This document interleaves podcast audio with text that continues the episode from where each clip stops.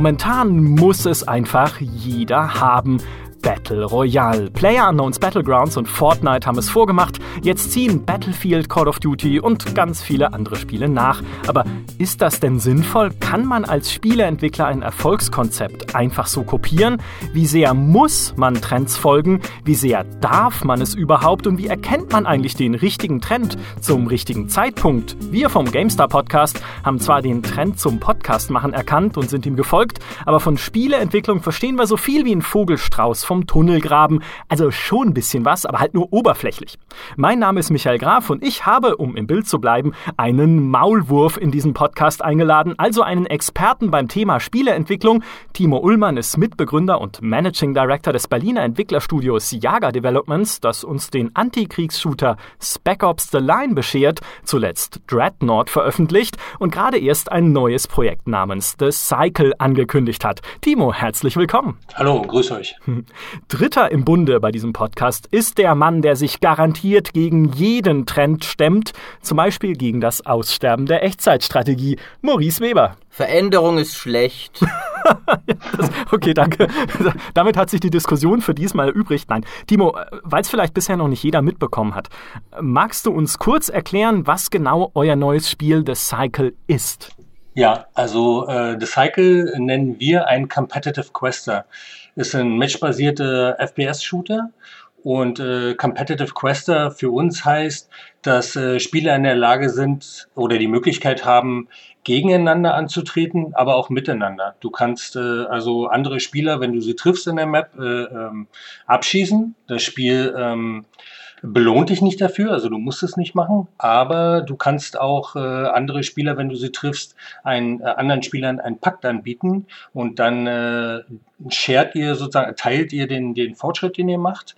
Und äh, der Pakt ist insoweit begrenzt, dass wenn ihr keine Lust mehr habt, äh, miteinander zu arbeiten, kann der auch gebrochen werden und dann nach einer kurzen äh, Cooldown-Periode äh, sozusagen könnt ihr wieder eurer Wege gehen oder äh, ihr könnt sogar eurem vorherigen Teammember auch in den Rücken schießen und äh, euch äh, des Loots äh, äh, bemächtigen, äh, das er dabei hatte.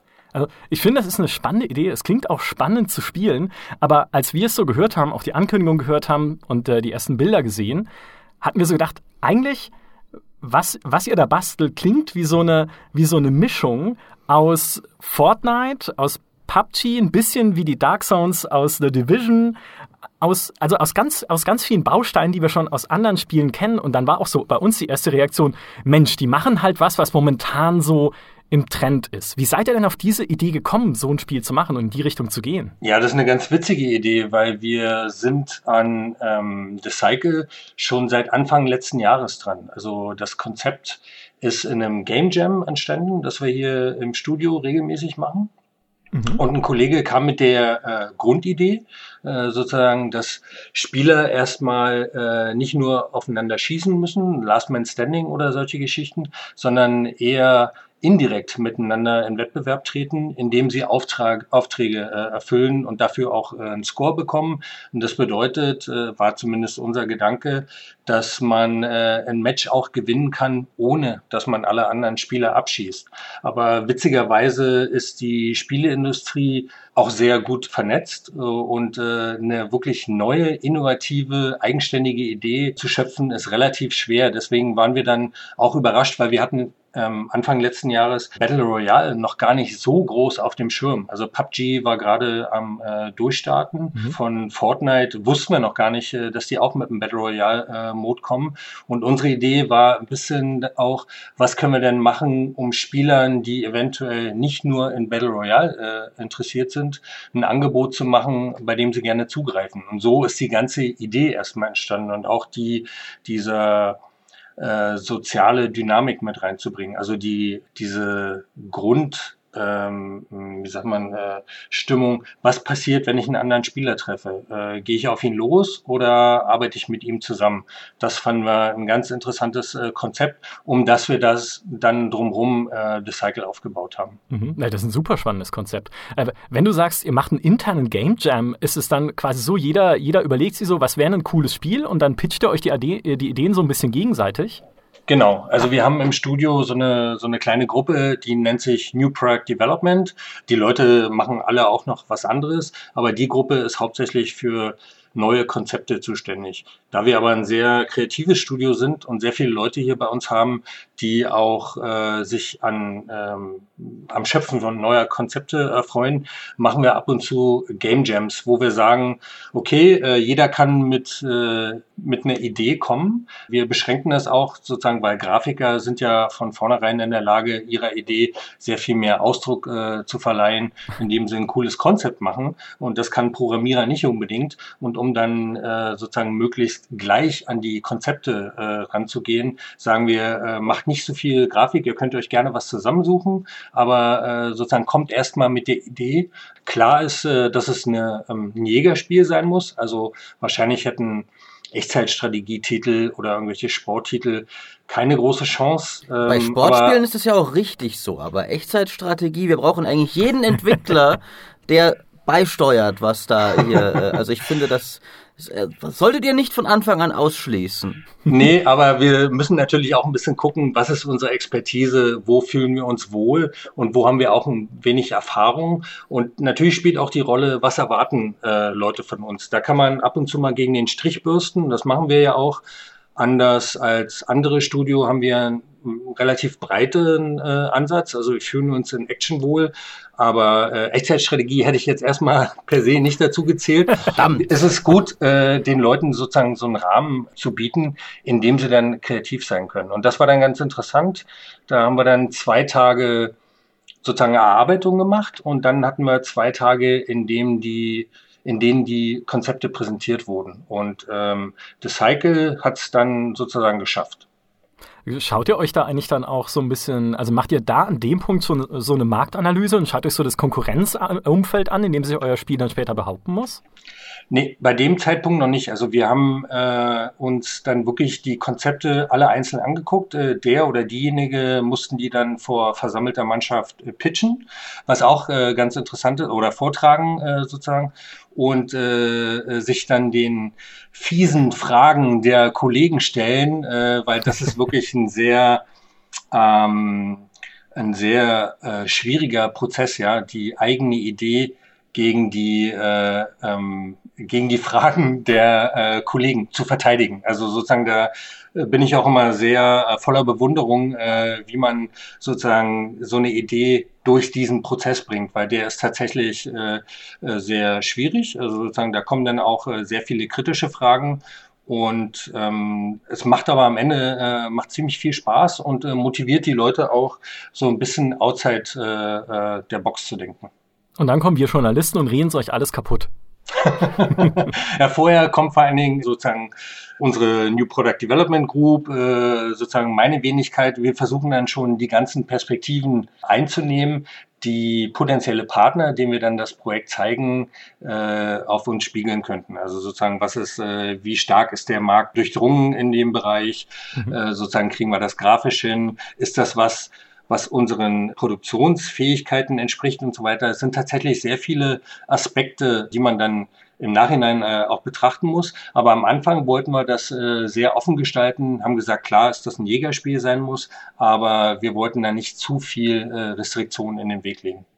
Aber das stelle ich mir als Prozess durchaus schwierig vor, weil eben, wie du sagst, man analysiert auch dann schon so ein bisschen, was der Markt sonst so hat, was die Konkurrenz ist.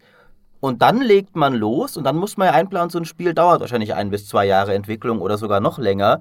Und bis dahin ändert sich der Markt ja komplett wieder. Also zum Beispiel, du hast gesagt, als ihr angefangen habt, wusstet ihr noch nicht, dass mit Fortnite neben PUBG noch ein zweitiger, zweiter riesiger Konkurrent auf dem Markt sein wird. Wie läuft es denn? Wie viel Raum hat, hat man, sobald ihr dann mal gesagt okay, wir machen dieses Konzept, wir legen los? Wie viel Zeit hat man noch für Kurskorrekturen? Wie viel Raum hat man? Und, und ab wann, wann kann man noch sagen, okay, scheiße, jetzt hat sich der Markt so verändert, wir sollten das doch nicht mehr so machen. Und wann ist man einfach so drin? Also für mich ist zum Beispiel oft ein Beispiel, wo das, glaube ich, irgendwie so gelaufen muss. Die Battleborn-Leute, denen wird irgendwann auch aufgefallen sein, verdammt, Overwatch wird uns das Wasser abgraben und es kommt auch noch früher raus als wir. Aber jetzt ist zu spät, jetzt müssen wir das so machen. Wie läuft das hinter den Kulissen? Genau, das ist ein sehr interessanter Aspekt, weil äh, man Also wie du gesagt hast, äh, wir, man kommt mit dem Konzept und dann macht man auch ein bisschen Marktanalyse, weil was wir nicht machen wollten, auf keinen Fall ist zu gucken, hey, was läuft gut und äh, in dem bestlaufenden Genre äh, dann vielleicht noch ein Element zu identifizieren, wo noch nicht genügend Wettbewerber am Start sind und dann da so reinzuspringen. Also das so ähm, ist jedenfalls nicht unsere Art. Wir kommen immer zuerst mit dem Konzept gucken, dass es uns gefällt, äh, dass wir glauben, dass es relativ äh, zukunftssicher ist und auch etwas, was die Leute draußen anspricht. Und äh, dann klopfen wir äh, das natürlich darauf ab, was gibt es schon. Und äh, man darf sich da auch nicht beirren lassen. Also weil wir haben in unseren fast 20 Jahren, die wir jetzt bestehen, schon sehr viele Konzepte geschaffen, von denen wir dann in der Pitchphase erfahren haben, dass andere Studios eine ganz ähnliche äh, Herangehensweise hatten an so ein bestimmtes Konzept, ja, ohne dass wir uns jemals mit diesen Studios unterhalten hätten. Und äh, da muss man dann auch ein bisschen Beharrlichkeit haben und beziehungsweise gucken, wie kann man das noch äh, entsprechend trimmen. Also bei Decycle sind wir auch, was Designfragen angeht, noch überhaupt nicht fertig. Deswegen war das auch interessant für uns, ähm, diesen Schritt zu machen, äh, auch mit euch, zu sagen den Spielern, ey, ihr könnt euch für die erste Alpha anmelden. Und das ist nicht nur für uns ein Test, läuft das Spiel technisch gut, haben wir das Backend im Griff und so weiter, sondern wir wollten auch das als den Anstoß für die Community nehmen, um mit denen in Kontakt zu treten und zu gucken, was halten die denn von der Idee und äh, sozusagen welche Ideen können wir vielleicht noch aufnehmen oder was äh, finden die Leute nicht so prall um halt äh, das Konzept am besten zu entwickeln. Aber man braucht auf alle Fälle ein bisschen Beharrlichkeit und darf dann auch, also das ist eine gute Balance zwischen äh, sozusagen sich nur um seine Sachen kümmern, aber auch natürlich immer ein bisschen über den Tellerrand hinaus gucken und zu sehen, äh, was hätte denn auch eine realistische Chance der Umsetzung und äh, der Markteinführung, wenn wir wissen, dass andere Wettbewerber genau das Gleiche machen. Mhm. Aber da sprichst du ja eigentlich schon einen zentralen Punkt an, denn darf man das überhaupt oder darf man es zumindest, wenn man ein Studio ist von, ich sag mal, von eurer Größe, so ein Double-A-Studio, weil äh, Call of Duty und Battlefield können sie sowas leisten. Ja, wenn die dann irgendwie, ja. wenn dann irgendwie EA oder Activision sagen, Mensch, da hauen wir dann nochmal 20 Millionen drauf. Die Zahl ist erfunden. wenn ich Activision wäre, würde ich so machen natürlich. Da würde ich das Geld einfach rausbuttern für was auch immer es Mindestens, ja. ja erstmal aus ein paar tausender Scheinen eine Zigarre drehen und dann sagen, ja. macht mal. Hier. Macht mal Battle Royale, ja. Freunde. Genau. Aber kannst du das überhaupt von, äh, von einem Studio von der Größe von Jager? Oder sagt ihr, Jäger sagt ihr, ne? Wir sagen Jäger, ja. Alle okay. anderen sagen Jager ist okay. nein, nein, wir haben hier schon einen, einen Korrektheitsanspruch. Richtig. Ja, okay. Podcast. Dann bitte Jäger. Einen linguistischen Korrektheitsanspruch. ja, wenn Maurice dabei ist zumindest. Ja, ja auf jeden Fall. Ja, also ähm, wir können uns nicht viele Fehlgriffe äh, leisten natürlich. Und wir haben auch nicht die finanziellen Ressourcen, die ein EA oder ein Activision hat, um entsprechend reinzupumpen. Deswegen müssen wir natürlich schon auch ein bisschen smarter äh, rangehen und versuchen, so viel wie möglich Widerstände oder Probleme im Vornherein zu identifizieren, um dann nachher nicht aufs falsche Pferd zu setzen. Aber jedes neue Spiel, jede neue Idee, die man äh, schafft, ist sozusagen auch aus der Richtung spannend, kommen wir mit etwas, äh, was die Leute gut finden würden und äh, von dem wir eine Chance haben, auch äh, das in den Markt zu bringen. Das Announcement lief nebenbei auch äh, ziemlich gut. Ja? Also wir haben es äh, äh, weltweit sehr gute Response. Es haben sich jede Menge Leute angemeldet für die Alpha und die News ist ja erst drei Tage alt. Also wir hoffen mal, dass wir nicht ganz daneben liegen. das ist ja, ich möchte meine Einleitung da auch nicht falsch verstanden wissen von unseren Hörern. The Cycle ist ja kein Battle Royale Spiel. Ja? Also genau. momentan, ihr peilt ja so 20 Spieler an. Die einzige sagen wir mal, Ähnlichkeit, die es hat mit diesem Battle Royale-Konzept, ist, dass halt am Ende nur einer gewinnt, aber selbst das ist ja noch nicht ganz sicher. Es kann auch sein, dass am Ende ein Team gewinnt, das sich irgendwie zusammengefunden hat. Also ihr feilt ja noch sozusagen am Konzept. Genau. Und es ist auch nicht, dass das einer gewinnt am Ende. Es ist, also im Moment, äh, in der mhm. Version können äh, mehrere Leute das Spiel beenden. Es gewinnt natürlich einer, der die meisten Scores hat. Aber theoretisch ist auch denkbar, dass du äh, sozusagen nicht derjenige bist, der den meisten Score hat und oder die meisten äh, Quests erledigt hast und den Planeten verlässt, dass der auch der Matchwinner ist. Also sozusagen, es gibt auch unterschiedlich geschaffelte Quests die verschiedene Herausforderungen oder äh, Härtegrade haben und äh, die sind dann sozusagen auch im, in der Belohnung äh, stark unterschiedlich. Also wir wollten das schon sehr offen halten und dass Spieler nicht so eingeschränkt sind in ähm, der Art, wie sie das Spiel spielen. Also sie, zum Beispiel kann es sein, dass äh, jemand mal hat, okay, heute bin ich nicht so äh, wettbewerbsmäßig drauf, sondern sammle die ganze Zeit über Minerale oder äh, jage Wildlife oder äh, Explorer ein bisschen, ein bisschen. Und da wollten wir schon eine große Bandbreite an, an ähm, Quests oder äh, Contracts geben, die die Leute ausführen können. Mhm. Aber müsst ihr nicht gleichzeitig schauen, dass das Ganze nicht zu abgedreht wird? Weil wenn du dann irgendwas machst, was so völlig abgehoben ist und sich überhaupt nicht mehr so wiederfinden lässt, auch in Spielen, die momentan erfolgreich sind, deswegen halt ja auch so ein bisschen der Battle Royale-Vergleich dann von unserer Seite, ja. äh, dann kannst du damit doch auch nicht, also zumindest absolut, kannst du dann Erfolg nicht berechnen, ne? Willkommen in unserer Welt. Den, äh, den, Erfolg kannst du sowieso nicht berechnen. Am Ende des Tages für ein Studio äh, von unserer Größe zählt, dass man innerhalb äh, des Teams äh, ein gutes Gefühl dabei hat und äh, sozusagen, wenn du so knapp 100 Leute hast, da hast du schon eine sehr große Bandbreite auch an Herangehensweisen und Sichtweisen, äh, die die Leute haben, was sie glauben, was Spieler möchten. Und äh, dann kannst du das nur so gut wie möglich umsetzen. Das machen wir gerade, da sind wir äh, schwer dabei berechenbar ist das überhaupt nicht, äh, sozusagen. Aber wir haben ein gutes Gefühl dabei. Mhm. Wie, wie groß ist denn der Druck bei euch, vielleicht doch wirklich eins zu eins einem Trend hinterher zu rennen? Also, dass vielleicht du in der, in der, in der Chefetage versucht bist, Vielleicht bringt uns das sicherer Geld und sichert die Existenz des Studios, dass die Mitarbeiter auch sagen, lasst uns doch lieber hier das, ein, ein PUBG-Klon machen. Oder dass auch Publisher sagen, ja, wie was pitcht ihr uns hier denn euer, euer komisches äh, The Cycle? Äh, PUBG hat doch keinen Koop, warum sollten wir das dann wollen? Hm. Ich habe jetzt in letzter Zeit nämlich oft auch beobachtet, dass gerade bei Studios, äh, das ist ja zum Glück nicht eure Lage, aber gerade bei Studios, die so... Äh, auf, aufs Ende zuschlittern, so irgendwie der letzte Versuch nochmal ist, wir machen schnell unser eigenes Battle Royale. Das haben jetzt die Lawbreakers-Macher gemacht. Ja. Jetzt haben die The Culling-Macher ihr The Culling 2 gemacht, das eine solche Katastrophe war, dass es dann doch nicht funktioniert ich hätte hat. Mich, äh, das, ich hätte mich vorhin fast versprochen bei der Einleitung, hätte statt The Cycle fast The Culling gesagt. Oh ja, der, der, das, der Name ist echt ungünstig. Na, ist er eigentlich ja. nicht, weil ich finde ihn ganz cool, aber wirklich, dieses, uh, The Culling ist keine Marke für Qualität. Ja, das stimmt und, und die haben ja dann sogar auf Twitter dieses This is Fine Meme gepostet mit dem Hund, der in Flammen sitzt. Äh, ja. Aber, aber genau, also, also wie, wie stark wirken auf euch, sage ich mal, interne und externe Kräfte ein, die sagen, ey, nee, mach doch bitte nicht zu originell. Also mach doch lieber bitte, was wir genau wissen, was funktioniert. Ja, ja, die Balance muss stimmen und die, ähm, also wie du eben auch gesagt hast, äh, wir hatten äh, Fortnite zumindest als Battle Royale nicht so auf dem Schirm.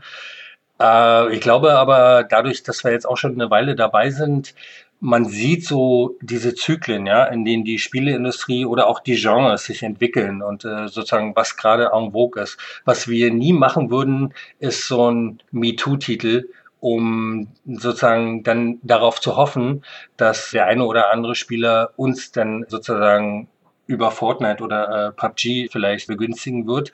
Das würde auch nicht funktionieren, weil wir haben da zwei sehr große Schwergewichte im Moment noch, äh, vielleicht werden es ja dann äh, demnächst auch noch ein paar mehr, die direkt im Battle Royale unterwegs sind. Und äh, das aus unserer Sicht macht das keinen Sinn zu sagen, okay, und wir machen jetzt noch äh, das nächste dazu. Das äh, haben wir auch gesehen bei Spec Ops The Line zum Beispiel, ja. Also äh, Militärshooter an sich ohne noch ein Alleinstellungsmerkmal, ohne etwas, äh, was dir hilft, aus der Masse herauszustechen, ist ein sehr großes oder ein, ein riskantes Unterfangen. Und äh, das wollten wir auf alle Fälle vermeiden, auch jetzt hier bei The Cycle. Deswegen fühlen wir uns mit unserem Label Competitive Quester eigentlich ganz wohl. Wir haben was, was die Leute kennen aus äh, Shootern, aus Battle Royals oder Survival Games und äh, bringen halt noch ein paar neue Elemente dazu und hoffen, dass das eben was ist, äh, wo die Leute dann auch gerne zugreifen. Aber habt ihr vielleicht nicht die Befürchtung auch, dass ihr euch mit dem Konzept ein bisschen zu sehr zwischen die Stühle setzt, weil dadurch, dass man so viele unterschiedliche Sachen machen kann, ich kann ja nicht nur selbst entscheiden, ah, jetzt mache ich mal eine Runde, in der ich nur PvE mache, weil es mhm. sind ja noch 19 andere Spieler da, die anscheinend genau. alle kollektiv entscheiden, der Weber da hinten, den finde ich richtig scheiße, den baller ich jetzt das nieder. Das scheint ja häufiger zu passieren. Es ne? passiert mir ständig.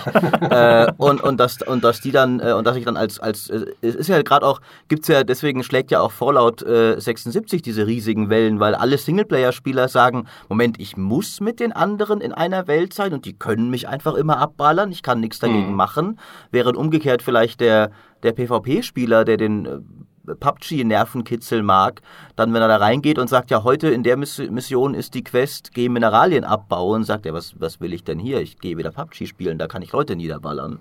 Ja, das, äh, na klar, die Gefahr äh, besteht, aber ähm, wir haben das ähm, nach unserem besten Wissen und Gewissen äh, vorher auch getestet sozusagen, wie es bei uns äh, funktioniert. Und wir haben natürlich auch die gleiche kritische äh, Brille oder Sichtweise eingenommen, um äh, das Konzept zu stärken die Gefahr ist immer da, du musst halt etwas haben, was hoffentlich äh, noch ein bisschen mehr Abwechslung äh, bringt, beziehungsweise ein Angebot, bei dem die Leute dann äh, sozusagen auch sehen, okay, hier ist was Neues, äh, hier greifen wir gerne zu.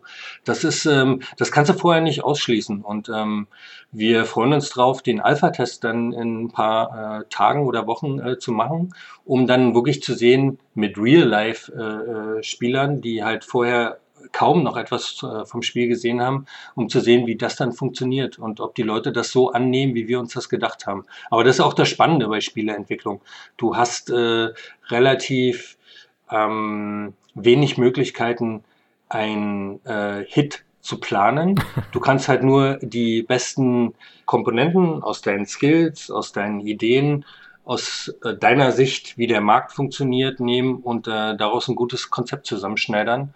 Und äh, das haben wir ja, also da sind wir jetzt eine ganze Weile dran. Also wir haben in 2017 wirklich sehr viel konzeptionelle Arbeit geleistet. Wir haben auch einen Spieletester reingeholt, haben geguckt, äh, wie die auf das Spiel reagieren, haben es im Studio stark getestet, haben es mit äh, Publishern äh, getestet. Also es ist schon ein wenig Test reingeflossen, aber äh, natürlich ist der Alpha-Test jetzt der äh, entscheidende nächste Milestone, wo wir dann sehen, wie äh, die Menschen da draußen auf Cycle reagieren.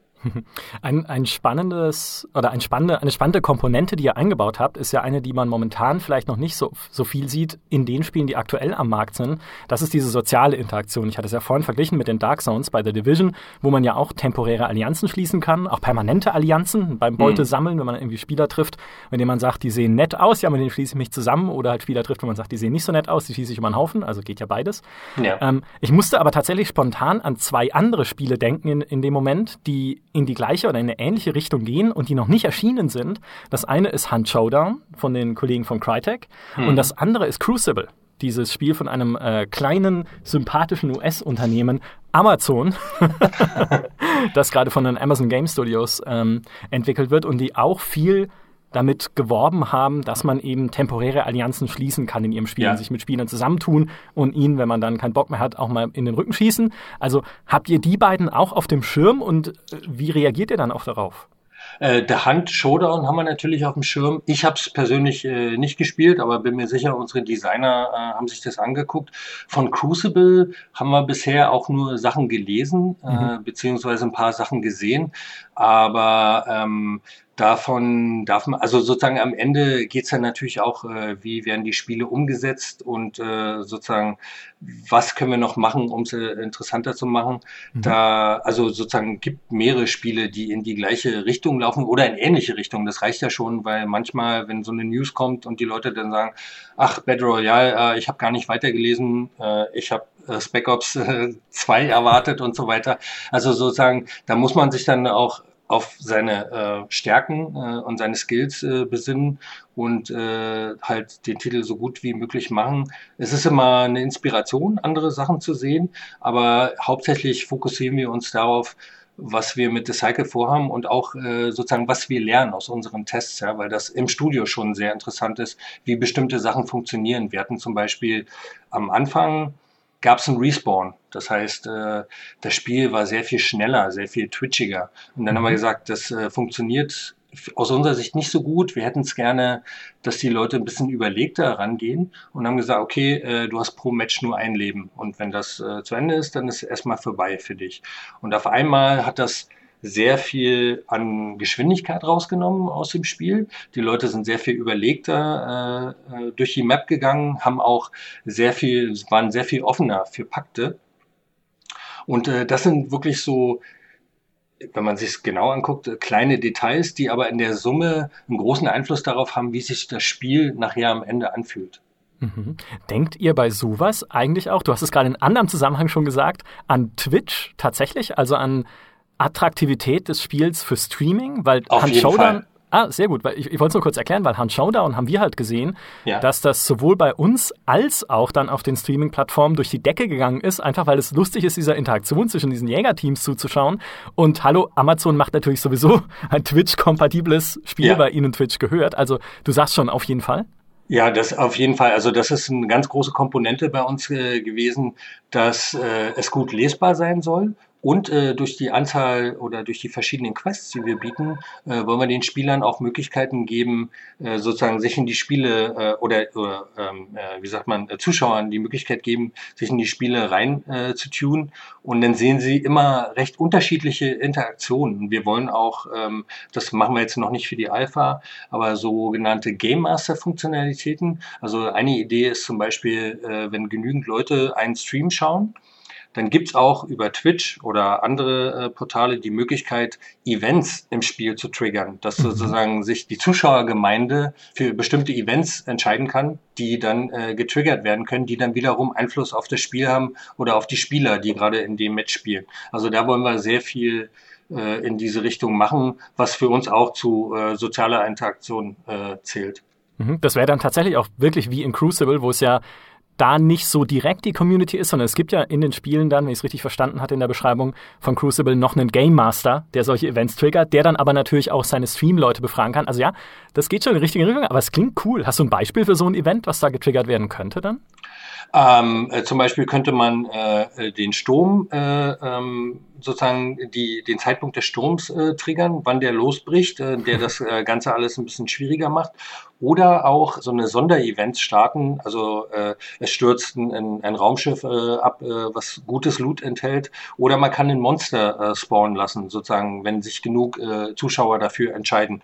Was es dann wiederum attraktiver macht für Leute, miteinander zu arbeiten, um das äh, eben äh, niederzukämpfen. Wie weit ist denn sowas aus Entwicklersicht? Weil wir, es, wir haben ja oft eben schon über, über Trends, Folgen und sowas geredet. Twitch ist ja auch so ein, ein Trend, das immer mehr dahin geht. Ja. Wie weit ist das als Entwickler ein bisschen so irgendwie nervige Obligation, dass du denkst, ja, jetzt müssen wir halt natürlich Twitch-Komponenten reintun, weil die Leute das heutzutage wollen und Multiplayer und was weiß ich und wir wollen eigentlich gar nicht unbedingt äh, oder, oder wie weit ist das eher so, dass man sich denkt, ah, das ist cool, das ist die Zukunft, das inspiriert mich zu neuen Ideen? Beziehungsweise hattet ihr auch schon mal Fälle, wo ihr gedacht hattet, okay, das ist jetzt eigentlich nicht unbedingt, was wir aus erster Linie aus unserer Sicht für das Spiel machen wollen würden, aber wir wissen, die Leute werden es erwarten? Hm. Ähm, Also gerade Twitch oder Streaming äh, äh, generell ist super wichtig, vor allen Dingen, wenn man sich im Multiplayer-Genre bewegt oder äh, sozusagen im, wo Spieler miteinander spielen. Und deswegen, also ist es für uns ein integraler Bestandteil, auch darüber nachzudenken, wie können wir daraus ein gutes ähm, Viewer-Erlebnis äh, machen. Ich kann mir vorstellen, dass äh, ähm, wenn man jetzt einen Singleplayer-Titel hat, dass es auch eine Rolle spielt, aber vielleicht nicht so durchdrungen wird. Aber es passt halt wie die Faust aufs Auge äh, für das Cycle und deswegen ist es auch ein, ein großer Bestandteil zu überlegen, wie können wir äh, Zuschauer mit reinziehen. Und am Ende des Tages ist Twitch oder andere äh, Plattformen sind auch eine super Möglichkeit, äh, so einen Titel zu promoten, ja, weil wir sind ja ein relativ äh, kleines Studio, haben nicht die Marketing-Power, die äh, große Wettbewerber haben. Und da zählt dann natürlich auch das äh, Word of Mouth sozusagen oder die, die positiven Referenzen von anderen Viewern, von anderen Spielern eine große Menge. Und aus der Sicht ist es schon unheimlich wichtig, dass man äh, sich darüber Gedanken macht, äh, wie wirkt so ein Spiel bei Streamern oder welche interessanten Interaktionsmöglichkeiten habe ich, um Leute ins Spiel zu holen oder fürs Spiel zu interessieren. Mhm. Würdest du damit sagen, dass es eigentlich, also ich will nicht eure Expertise in Abrede stellen, um Gottes Willen, mhm. ihr kennt euch damit aus, aber dass es eigentlich einfacher ist, Multiplayer-Spiele zu entwickeln, weil du sie in der Form gemeinsam mit der Community entwickeln kannst, wie ihr es ja jetzt auch bei The Cycle macht und wie ihr es vorher bei Dreadnought gemacht habt, ähm, im Vergleich zu einem Singleplayer-Spiel, was du einfach irgendwie im stillen Kämmerlein baust, also mehr oder weniger, du zeigst es hoffentlich dann schon mal Leuten, aber wo du halt so ein paar Jahre äh, vor dich hinarbeitest und wenn es dann halt rauskommt, ist es auf Gedeih und Verderb dem Markt da draußen ausgeliefert? Ja, ich glaube, ähm, du hast ein größeres Toolset. Ich würde nicht sagen, dass es einfacher ist, weil der Wettbewerb halt auch äh, sehr viel stärker ist. Aber was wir total geil finden, ist, äh, die Leute in die Lage zu versetzen, frühzeitig äh, mitzumachen, das testen zu können. Zum Beispiel bei Spec Ops The Line war eine große Schwierigkeit, wenn wir über das Spiel gesprochen haben, durften wir am Anfang nichts viel äh, davon weggeben, was passiert in der Story, ja, weil äh, sozusagen wir haben nur eine Story, wir haben zwar verschiedene Enden, aber äh, wenn die Katze aus dem Sack ist, äh, dann ähm, und, und viel gespoilert wird, äh, damit kannst du halt so ein Spiel stark schädigen. Das haben wir jetzt bei äh, The Cycle, haben wir dieses Problem nicht. Und im Gegenteil, wir profitieren davon, wenn wir frühzeitig Feedback von den Leuten bekommen und dann auch sehen, wie es funktioniert. Kon haben wir bei Spec Ops auch gemacht. Wir haben einzelne Levels getestet, aber zum Beispiel das, das große Element, wie funktioniert die Story, kommt das gut an, ist es zu ähm, zu konfliktreich äh, äh, oder sozusagen provozieren, ist es zu provokant, das wollte ich mhm. sagen. Mhm. Äh, das ist, sind so Sachen, die lassen sich dadurch äh, schwieriger testen, weil, wie gesagt, ist nur eine Story drin. Es gibt auch andere Singleplayer-Spiele, äh, die sozusagen mehrere Enden haben, wo es darauf, äh, darauf ankommt, wie man das Spiel spielt, äh, sozusagen, wo man mög verschiedene Möglichkeiten der Interaktion hat. Da funktioniert das auch. Aber sicherlich ist äh, ein Titel wie äh, The Cycle prädestiniert dafür, diese Tools zu äh, äh, verwenden, um halt das bestmögliche Spielerlebnis äh, für die Spieler zu erreichen. Mhm. Aber wäre es für euch als kleines Studio denn tatsächlich riskanter, ein Singleplayer-Spiel zu machen, einfach weil ihr dafür andere Tools nutzen müsstet oder weil ihr vielleicht auch einfach einen Publisher suchen müsstet, erstmal mit dem Pitch? Ähm, ich glaube, es wäre riskanter, weil wir eine bestimmte, eine bestimmte Qualitätsanspruch haben auch an unsere Titel. Und äh, bei dem Singleplayer-Titel wäre das dann wahrscheinlich so, dass wir den relativ lange hier bei uns entwickeln würden, bevor wir damit rausgehen würden. Und ähm, dann müsste man sich auch angucken, wie vertreiben wir den. Also wir werden auf jeden Fall auch in Richtung äh, Singleplayer oder Koop äh, mehr machen in der Zukunft. Aber so ein Titel wie Spec Ops The Line, da ist schon gut, wenn man einen finanzkräftigen Partner hat, der die Entwicklung zunächst erstmal vorfinanzieren kann, wenn man nicht selber die Möglichkeiten hat, um halt einen Titel rauszubringen, der eine entsprechende äh, Schaffenshöhe hat. Also Spec Ops war ja auch ein krasses Beispiel, ähm, gibt aber auch ein paar andere Sachen wie Life is Strange zum Beispiel, die äh, das auf einer, auf einer ähm, äh, geringeren äh, Budgethöhe auch sehr gut hinkriegen. Ja? Also sozusagen, da muss man, da dreht sich die Welt auch weiter, auch bei äh, Singleplayer.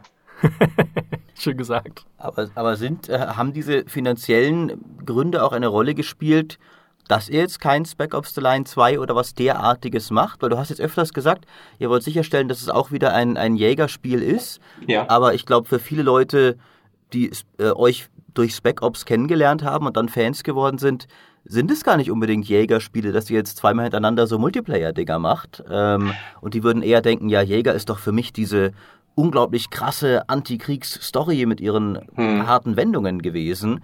Und die denken sich jetzt vielleicht ganz böszungig als jemand, der ja auch den Tod der Singleplayer-Spiele immer wieder beweint, dass sie da schon äh, mit dem Multiplayer so ein bisschen den, den aktuellen Trends hinterherrennen.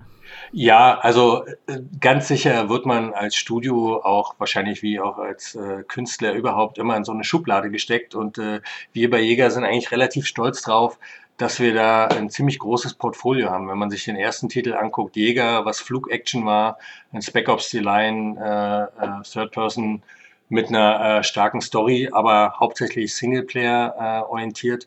Dreadnought war tatsächlich ein ähm, auch ein Baby von uns, ja. Also wenn man sich unser erstes Game anguckt, äh, Jäger, hatten wir große Raumschiffe drin und die Idee war wirklich, was passiert denn, wenn wir große Raumschiffe gegeneinander antreten lassen? Das war wirklich das Grundkonzept.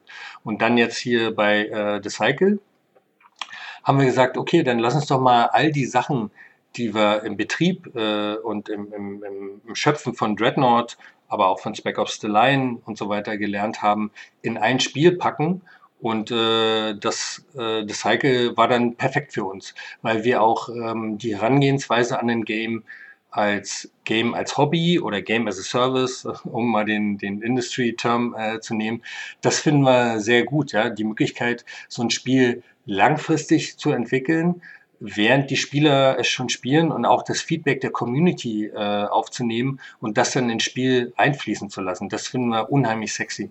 Mhm. Habt ihr euch denn auch schon Gedanken gemacht über das Geschäftsmodell, das dann dahinter stehen soll? Also ob ihr es Free-to-Play anbietet, ob ihr irgendwie Mikrotransaktionen reinbastelt, ob es Lootboxen geben wird? Äh, also ich rate von Lootboxen, obwohl kommt immer darauf an, was drin ist, ne? man weiß ja nicht. Aber genau. habt ihr euch da schon mal, äh, also steht das schon fest oder ist das was, was ihr noch, was im Fluss ist momentan? Nee, das steht noch nicht fest. Ähm, wir haben uns natürlich einige Erfahrungen mit Dreadnought, äh, was Free-to-Play äh, angeht, äh, erarbeitet. Wir sehen aber auch, äh, dass andere Monetarisierungstechniken wie Battle Passes oder sozusagen Early Access, äh, Paid, solche Sachen. Äh, also da werden wir eine gute Kombination finden und das werden wir tatsächlich auch testen äh, mit Spielern. Also wir haben da äh, paar ganz gute Ideen, die in der Kombination funktionieren sollten, aber fix ist es noch nicht. Und das liegt auch an der Tatsache, dass der Spielemarkt äh, sich so stark ändert und wenn man sich äh, PUBG anguckt, ja, die auch immer Free-to-Play äh, sein wollten oder sein wollen und wo aber dann das Spiel so durch die Decke gegangen ist äh, mit dem mit dem Early Access äh, Paid, wo sie sozusagen ständig hinterhergearbeitet haben, ist das was, wo man sich auch Zeit nehmen muss, um das äh, dann möglichst stimmig auf das Spiel zu tun. In, in, welcher Phase der Spieleentwicklung, ich meine, ich weiß nicht, ob du da auch nur für dich sprechen kannst oder ob du vielleicht auch von, von Kollegen äh, da, das weißt, wird denn in der Regel das Geschäftsmodell festgezurrt? Also ist das eher sowas, was man dann schon eigentlich in der Regel sagt, äh, wir wollen jetzt ein Spiel wie FIFA Ultimate Team mit Sammelkarten machen, weil das profitabel ist. Wie könnte das aussehen? Oder ist das eher sowas, wo man mehr sagt, ich meine, das ist ja, wäre der idealistischere Ansatz, aber ich kann mir irgendwie bezweifle irgendwie, dass alle Entwickler idealistisch sind, äh, dass man eher sagt, wir machen erstmal ein geiles Spiel und eher so gegen Ende gucken wir dann, wie man dann vielleicht noch Geld damit verdienen kann. Ähm, es gibt, finde ich, auch Spiele, wo das manchmal ein bisschen aufgepfropft wird, das Finanzmodell. Ähm, genau. Aber was ist da deine Erfahrung? Wann, wann zurren Entwickler das in der Regel fest und wie, wie rum wird das aufgezogen? Das ist eine echt gute Frage, weil vor ein paar Jahren noch ähm, hätte ich gesagt, na ist doch ganz klar, äh, die Leute bezahlen für die Kopie im Laden, nehmen die mit nach Hause und haben dann das Spiel. Das war sozusagen das eher traditionelle äh, äh, Geschäftsmodell, äh, das Retail-Modell. Veränderung und, ist äh, schlecht, da sind wir wieder. Ah, würde ich gar nicht sagen. Ich finde, Veränderung ist gut, weil was ich wirklich toll finde äh, jetzt am, am Zustand unseres Marktes ist, äh, dass es so viele verschiedene Möglichkeiten gibt, äh, ein Spiel auch äh, zu monetarisieren, weil am Ende des Tages müssen wir natürlich auch davon leben. Ja, im Moment äh, investieren wir fleißig äh, in das Cycle, aber wir wollen ja auch, äh, dass wir sozusagen das weitermachen können und davon leben können.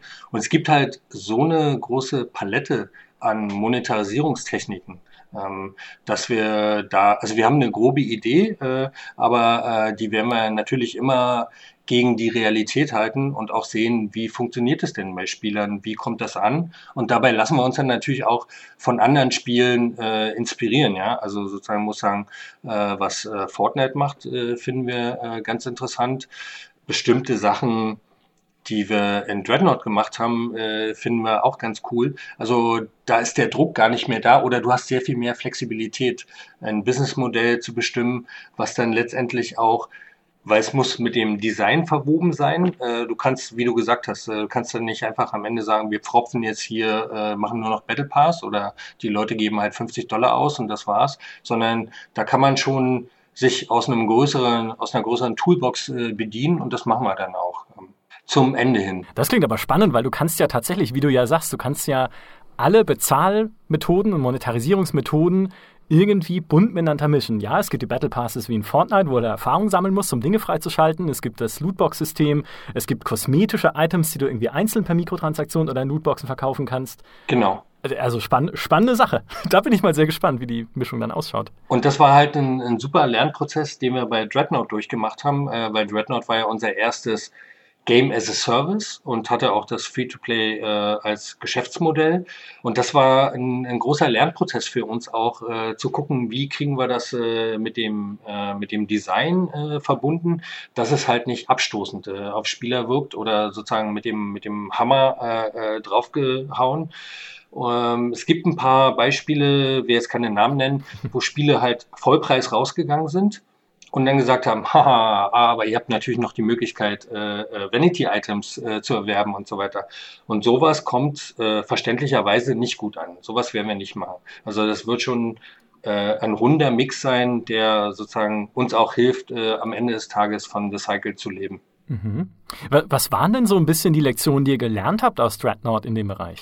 Ach, alles. Also ich glaube, bei Dreadnought haben wir sehr viel sehr viel, also wir sind ähm, ziemlich unerfahren gewesen, was es heißt, ein Spiel 24-7, also sozusagen rund um die Uhr betreiben äh, zu können und auch zu müssen, äh, sozusagen was die Update-Strategie angeht, auch wie wir Spieler bei der Stange halten, was wir machen, um die, den Leuten immer wieder neue Spielerfahrungen oder ein neues Erlebnis zu liefern, so dass sie sozusagen auch Lust haben, sich monatelang mit dem Spiel zu beschäftigen, weil das ja wichtig ist beim Free-to-Play-Spiel.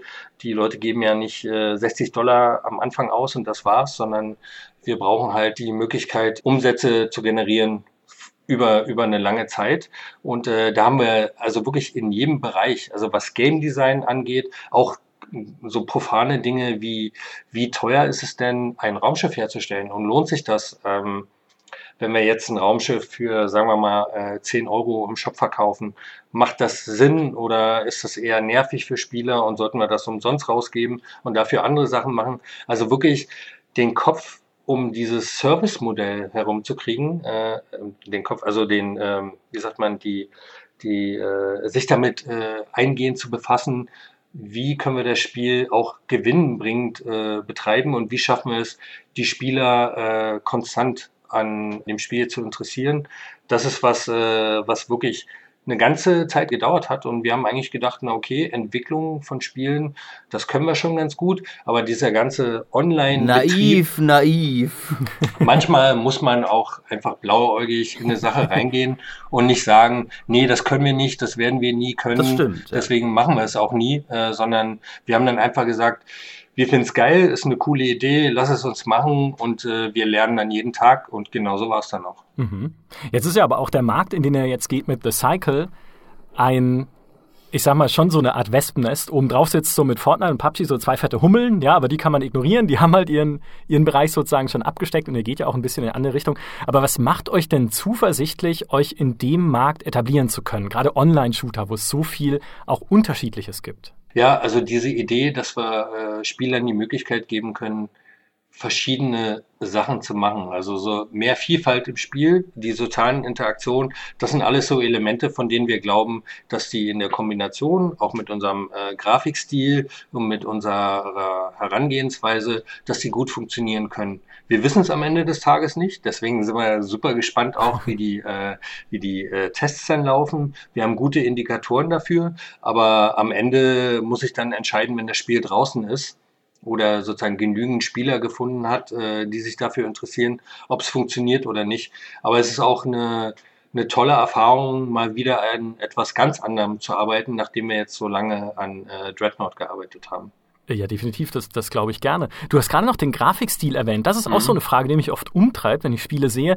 Wie entscheidet man sich denn für eine bestimmte Art Stil? Ist es auch ein bisschen Marktbeobachtung geschuldet? Ähm, ist eher, war das eine Reaktion auf unsere Spiele. Also äh, Spec Ops war ja zum Teil sehr hell, aber hatte so ein bestimmtes Farbschema. Mhm. Dreadnought, dadurch, dass es ähm, ähm, die meiste Zeit zumindest im Weltraum ist, eher dunkel. Und wir wollten was machen, Und da waren wir tatsächlich auch äh, etwas opportunistisch, von dem wir gesagt haben, wir möchten gerne mit etwas kommen, was nicht nur Spieler in Deutschland cool finden, sondern äh, hoffentlich auch in Staaten, in China, in Russland. Und äh, wir wollten einen offenen, äh, hellen Grafikstil haben. Wir wussten, dass das Spiel ist äh, im Science-Fiction-Bereich äh, äh, angesiedelt, aber das sollte trotzdem erfahrbar sein. Also äh, was wir glauben, Avatar hat da einen super geilen Job gemacht. Ja, ist in der Science-Fiction-Welt, aber du weißt ziemlich genau, was ist jetzt ein feindliches Tier oder sozusagen bei den Pflanzen auch. Es gibt immer so einen gewissen Wiedererkennungswert. Ja, das ist äh, sozusagen rooted in reality oder grounded, äh, wie man auch immer das sagen will. Und äh, die der Knackpunkt war dann halt, äh, das war das Briefing äh, an unsere äh, Artdirektoren und die haben aber einen super geilen Job gemacht. Äh, also ich liebe unseren Grafikstil und äh, was wir jetzt so von den drei Tagen äh, Announcement gesehen haben, kommt ja bei den Leuten auch gut an und ähm, so sind wir dann letztendlich äh, bei dem gelandet, womit wir jetzt rausgehen. Aber du hast da was sehr Interessantes, finde ich, noch angesprochen, nämlich, dass es nicht nur Spielern in Deutschland gefällt. Mhm. Warum, erstmal würde mich interessieren, ich habe neulich auch mit dem, mit dem äh, Dirk Riegert von, von Anno drüber gesprochen, aber warum glaubst du denn, fällt das deutschen Entwicklern teilweise so schwer, anderswo erfolgreich zu sein? Weil ich finde, also es liegt, glaube ich, zum einen bisschen daran, welche Genres wir machen. Der Deutsche im Allgemeinen, wie er nun mal ist, äh, entwickelt sehr gerne Aufbauspiele und dergleichen, die dann äh, wohl aus irgendeinem Grund, ich meine, ich verstehe bis heute nicht, warum die Amis nicht Anno toller finden, als sie es finden, äh, weil es einfach objektiv großartig ist. Äh, ja. aber, aber auch in sonstigen Bereichen ist ja wirklich so, dass deutsche Spiele, habe ich das Gefühl, es weniger noch teilweise schaffen, international durchzubrechen, als Spiele aus manch anderen Ländern. Also auch zum Beispiel aus Polen kamen jetzt die Witcher-Spiele, die hm. internationales Phänomen geworden sind. Frankreich hat auch äh, seine, seine Life is Strange zum Beispiel, hast du angesprochen. Deutschland habe ich das Gefühl, ist immer noch irgendwie so, wenn, man, wenn du ganz groß international bist, irgendwie Crisis und das war es dann auch schon wieder. Hm. Ähm, was glaubst du denn, woran das liegt? Ähm, das ist auch eine Frage, die nicht abschließend beantworten kann. Also du hast sicher recht und ähm, die deutsche Spieleindustrie ist halt, also die, die Anzahl der Studios oder Leute, die in Studios arbeiten, ist ähm, groß, aber jetzt nicht äh, super groß äh, verglichen mit dem mit dem Territorium Deutschland. Faszinierend finde ich immer, äh, was alles aus Schweden kommt oder den skandinavischen Ländern im Vergleich zu deren Einwohnerzahl. ich glaube, da spielen so viele Faktoren zusammen, dass früher auch der Markt halt äh, groß genug war. Wenn du ein Spiel für Deutschland gemacht hast, dann hat das hier äh, funktioniert und du konntest davon leben. Das ist äh, für Titel, die wir machen, äh, oftmals nicht so, weil wir äh, relativ äh, ähm, hm, ambitionierte Titel machen, sozusagen, die auch relativ große Budgets haben. Aber es ist sicherlich auch eine Einstellungsfrage. Jäger ist ein sehr internationales Studio, also genauso wie äh, Crytek auch. Also wir haben 60 ähm, bis 70 Prozent natürlich deutschsprachige äh, Kollegen, der Rest ist überall her, aus China, Amerika, äh, Russland, ganz viel aus Europa natürlich. Das spielt auch eine Rolle, äh, sozusagen ein internationales äh, äh, Studio äh, mit internationalen Leuten. Da gibt's dann wahrscheinlich andere Ansätze, als wenn sich rein Deutsche zusammensetzen. Aber die, diese Unterscheidung würde ich gar nicht mehr so machen. Das ist, glaube ich, eher was, was äh, früher stärker der Fall war, aber heute sehe ich das nicht unbedingt mehr so. Um, ähm, und wie gesagt, halt, äh, wenn man sich, äh, hast ja eben schon gesagt, die Witcher oder auch äh, sozusagen das äh, jetzt angekündigte Cyberpunk, das sieht halt geil aus. Die eilen ja von Erfolg zu Erfolg und sind sozusagen in der Lage, auch äh, immer wieder auf einem guten Erfolg äh, aufzubauen und das weiterzumachen. Äh, das ist ja auch ein großer Umstand, dass man also konstant lernen kann und eben die Sachen noch weitermachen kann. Da gibt's äh, sozusagen in Deutschland, äh, haben wir da nicht so eine starken äh, Erfolgsgeschichten. Noch mhm. nicht. Aber wenn du, das ist, ähm, diese Antwort haben wir übrigens auch die Schweden gegeben, als ich Paradox gefragt hatte, warum sie denn auch international so erfolgreich sind mit ihren Strategiespielen, die sie machen, haben sie gesagt, was sollen wir denn machen als Schweden? Ja, wir haben hier so ein kleines Land, du musst mhm. international denken, gezwungenermaßen. Das ist genau. vielleicht liegt dem Deutschen halt ferner, weil hier sitzen nur mal 80 Millionen Menschen rum, äh, an die man ja. Spiele auch verkaufen könnte. Aber wie du sagst, ne, es ist halt trotzdem wichtig, dass man sich an ein internationales Publikum wendet. Und was mich da noch interessieren würde, vielleicht in dem Zusammenhang ist, du hast gerade schon erwähnt, der Grafikstil man kann auch die Grafik eines Spiels auf ein internationales Publikum ausrichten, was ich sehr spannend finde, weil das ein Aspekt ist, an den ich nicht gedacht habe jetzt in der Vorbereitung. Kann man denn auch das Spieldesign auf ein internationales Publikum ausrichten? Also gibt es Dinge, von denen man sagt, okay, ich muss mein Spiel, ich muss die und die Features bieten, sonst wird es in Asien oder in den USA oder eben anderswo gar nicht erst akzeptiert oder da brauche ich gar nicht erst mit anzukommen. Hm, das glaube ich schon. Also du musst auf alle Fälle einen Radar dafür haben, was ähm, also was die erfolgreichen Spiele machen und wenn's, äh, was dann natürlich auch hilft, ist zu sehen, wo funktionieren bestimmte Sachen besser. Aber äh, gleichzeitig muss man natürlich äh, nicht nur dem Trend hinterherlaufen, sondern auch äh, hier und da eine Innovation bieten, um halt äh, also letztendlich hängt es von dieser Mischung ab, ja, von Sachen, die mhm. etabliert sind, von denen man glaubt. Und bei uns in der Spielindustrie funktioniert das ja immer nur ein paar Jahre. Also es gibt ja keine ewigen Wahrheiten, sondern äh, das ist äh, relativ äh, schnell das, was, äh, ey, das ist der totale heiße Scheiß und dann eine kurze Zeit später ist es so 1987. Veränderung ist, äh, ist schlecht. ja, also kann man auch so sehen, ja. Man kann immer die ganze Zeit sein Ding durchziehen irgendwann äh, sozusagen trifft man dann wahrscheinlich äh, eine Goldader oder sozusagen den Geschmack äh, aller.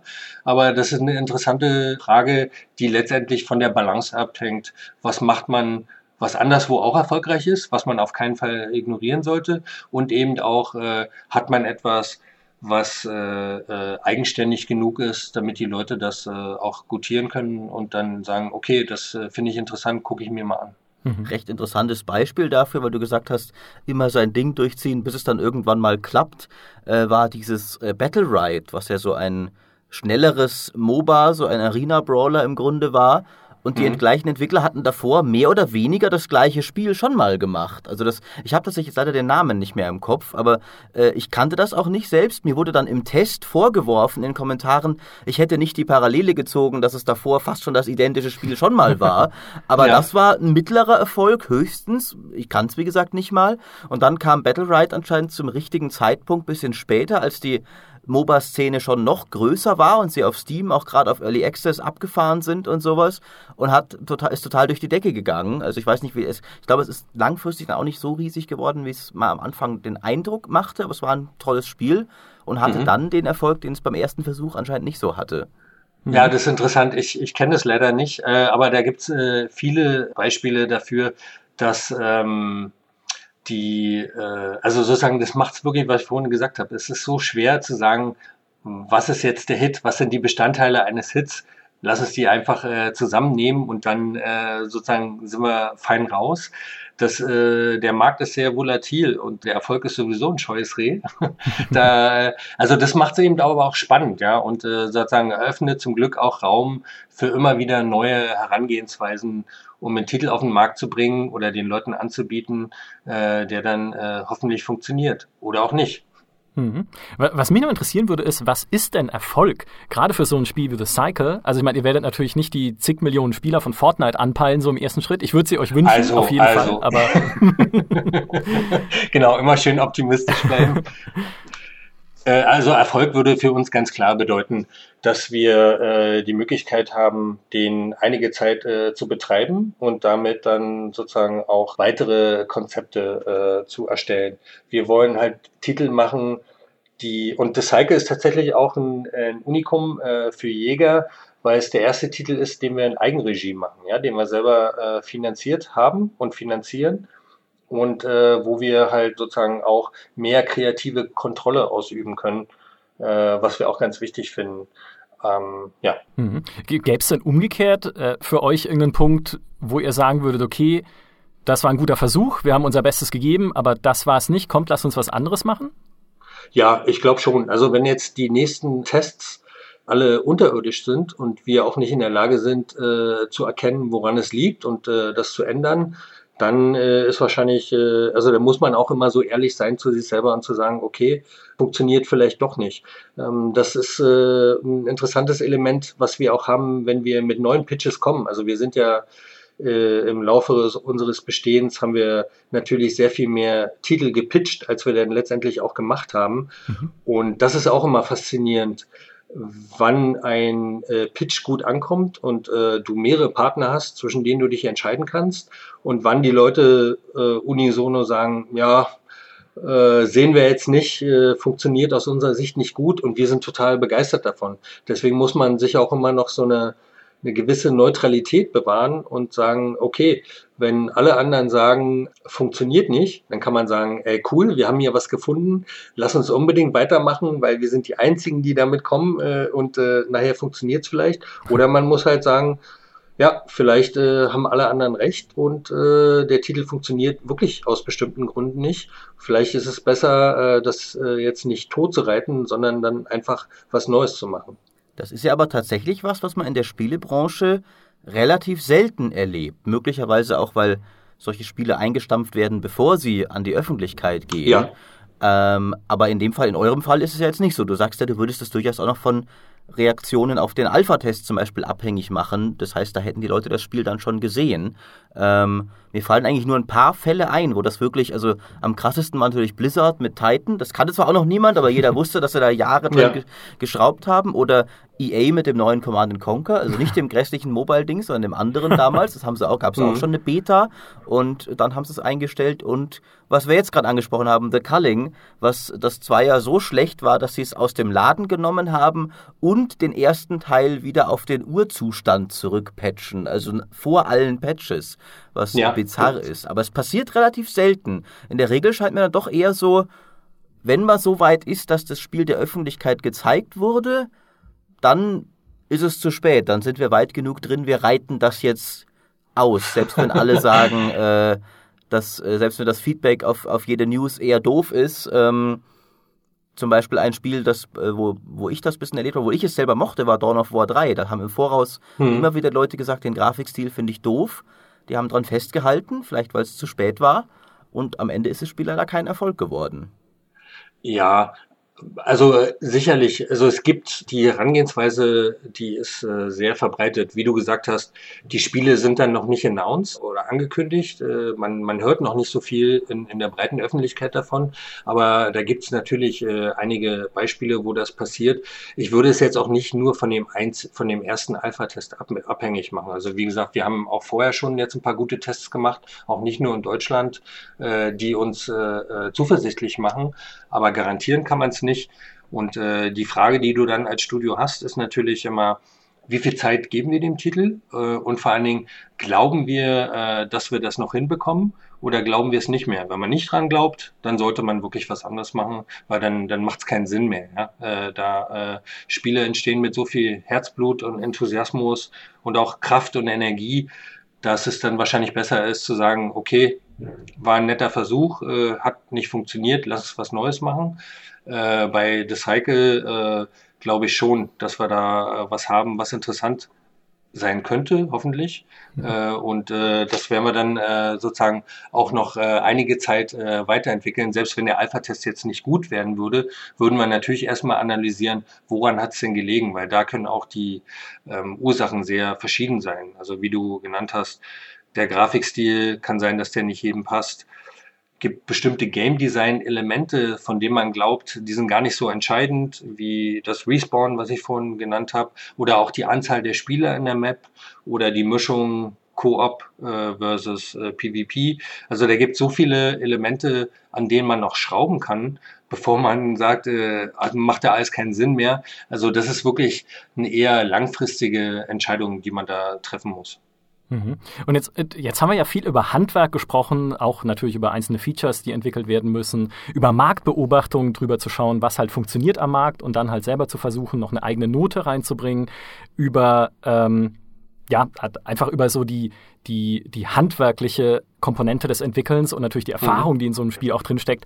Jetzt vielleicht so als abschließende Einschätzung, wie viel Prozent ist dann letztlich halt doch Glück Ne? Wenn du halt irgendwie sagst, okay, es gibt so viele Spiele da draußen, auch so viele gute Spiele, die mhm. äh, übersehen werden, die es einfach nicht schaffen, aus Gründen, die vielleicht kein Mensch jemals erfahren wird. Es hat halt einfach vielleicht in, im falschen Moment kein Streamer bemerkt oder so, oder im richtigen Moment kein Streamer, im falschen Moment ein falscher Streamer, wie auch immer. Ja, also es hat da keiner gemerkt. Ja. Und wie viel Prozent so in der Spieleentwicklung und darin ein erfolgreiches Spiel zu haben am Ende ist Glück?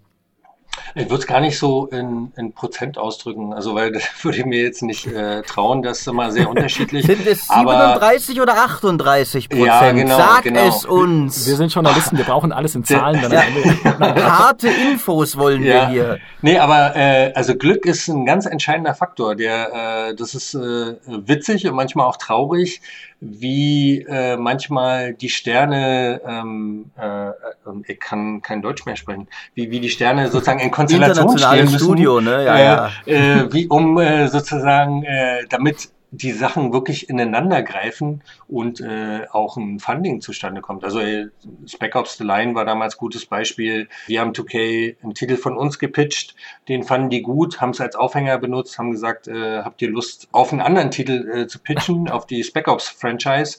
Und das haben wir dann gemacht äh, und äh, sozusagen das hat funktioniert. Das war im Prinzip war das äh, auch viel, hatte das viel mit Glück zu tun, genauso wie Dreadnought vorangekommen ist. Also es, Glück spielt tatsächlich eine große Rolle. Es sei denn, weiß nicht, vielleicht weniger, wenn du jetzt äh, The Witcher 1, 2, 3 gemacht hast. Ähm, die Frage der vierte, ist der dann natürlich gebucht oder äh, sozusagen ist es trotzdem noch sehr herausfordernd und du kannst noch jede Menge falsch machen oder nicht den richtigen Geschmack treffen, der sich auch weiterentwickelt. Also da gibt's, äh, also hat schon sehr, sehr großen Einfluss, das Glück zu haben. Und wie ihr gesagt habt, also es muss den Leuten gefallen, der Streamer oder die Streamer äh, müssen es abpicken. Und ähm, also es spielt leider immer eine große Rolle. Es ist nicht planbar. Du kannst so viel machen, äh, wie in deiner Macht steht und von denen Dinge machen, von denen du glaubst, dass die total sinnvoll sind und äh, absolut äh, notwendig. Aber am Ende ist Glück immer ein entscheidender Faktor.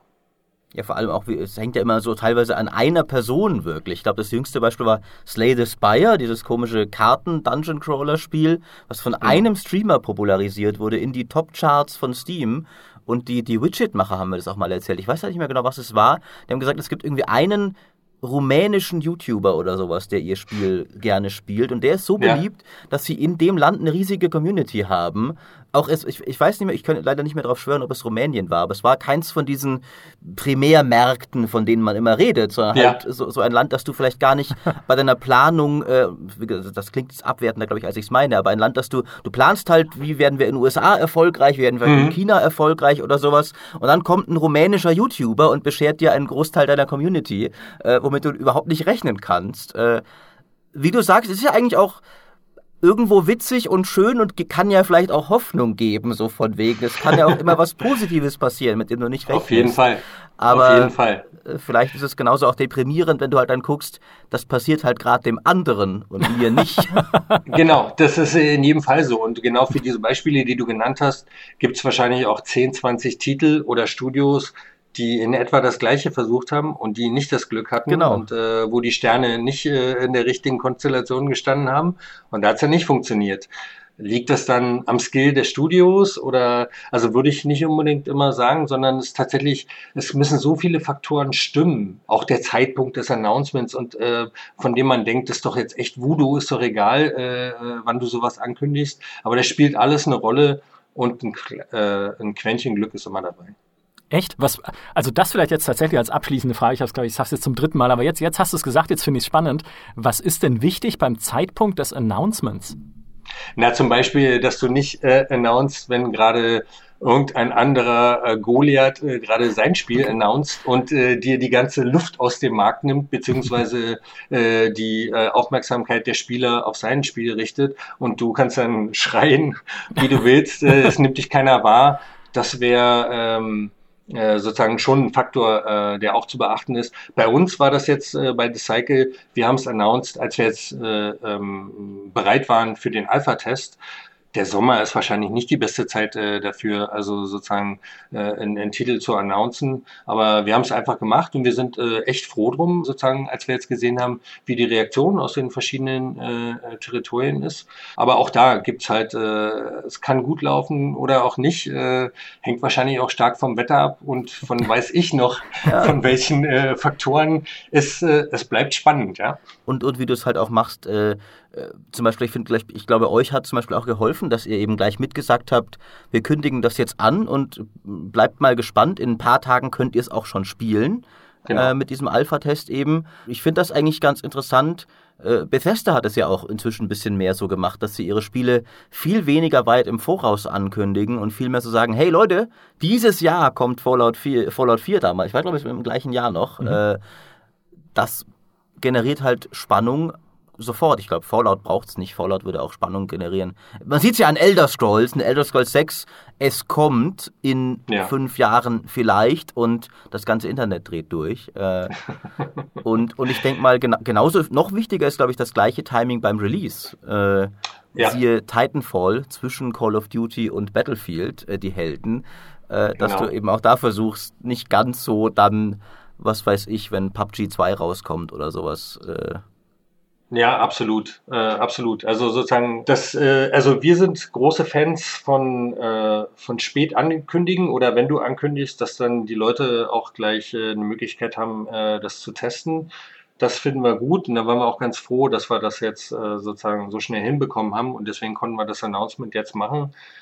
Bei unseren anderen Titeln, also Jäger damals, unser erster äh, Titel, der wurde auch sehr, sehr früh angekündigt und hat dann aus verschiedenen Gründen noch äh, einige Zeit gedauert, bis er dann fertig war.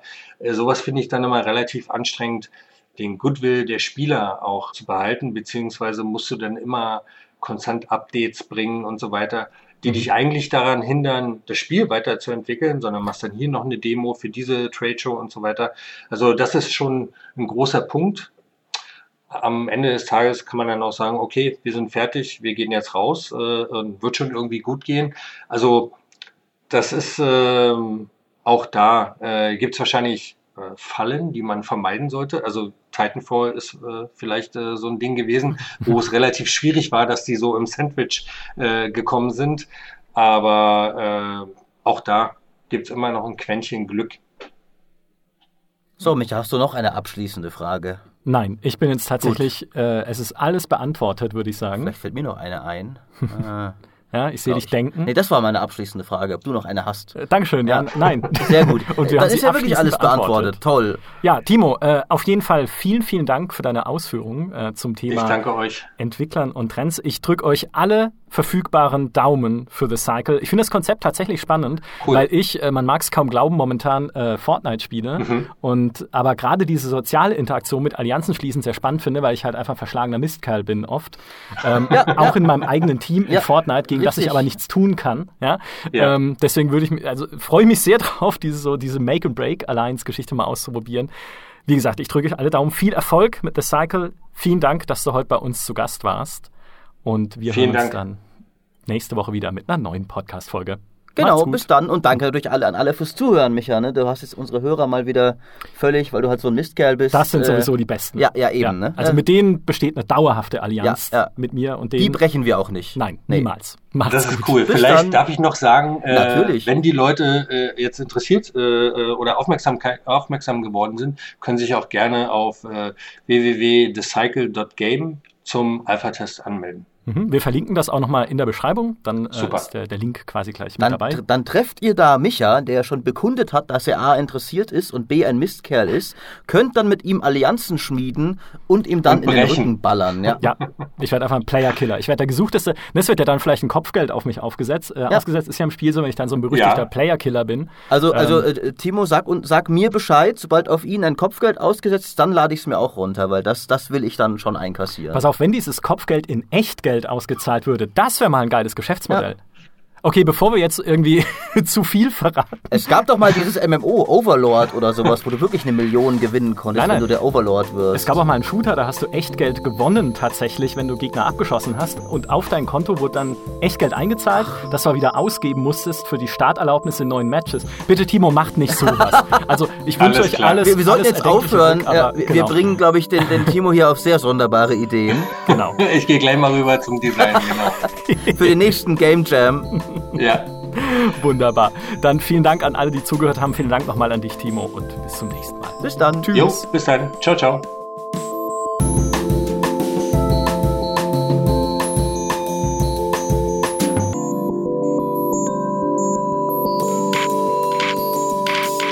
Und ich würde jetzt von drei runterzählen auf null und auf null klatschen wir bitte alle gemeinsam in die Hände. Alles klar. Drei, zwei, eins, null.